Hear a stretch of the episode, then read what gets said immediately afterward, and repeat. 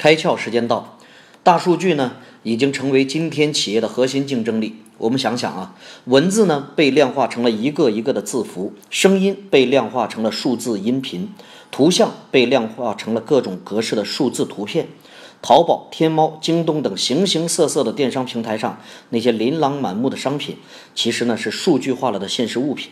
美团、糯米等团购网站上各种各样的打折信息是数据化了的服务，微博是数据化了的思想和观点，转发呢是数据化了的传播，Facebook、微信数据化了人和人的关系，街旁等签到网站是数据化的位置，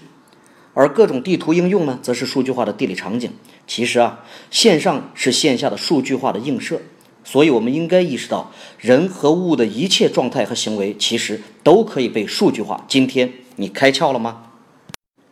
更多节目，请扫描封面二维码，关注公众号“开窍”，和更多小伙伴一起来听故事、开脑洞。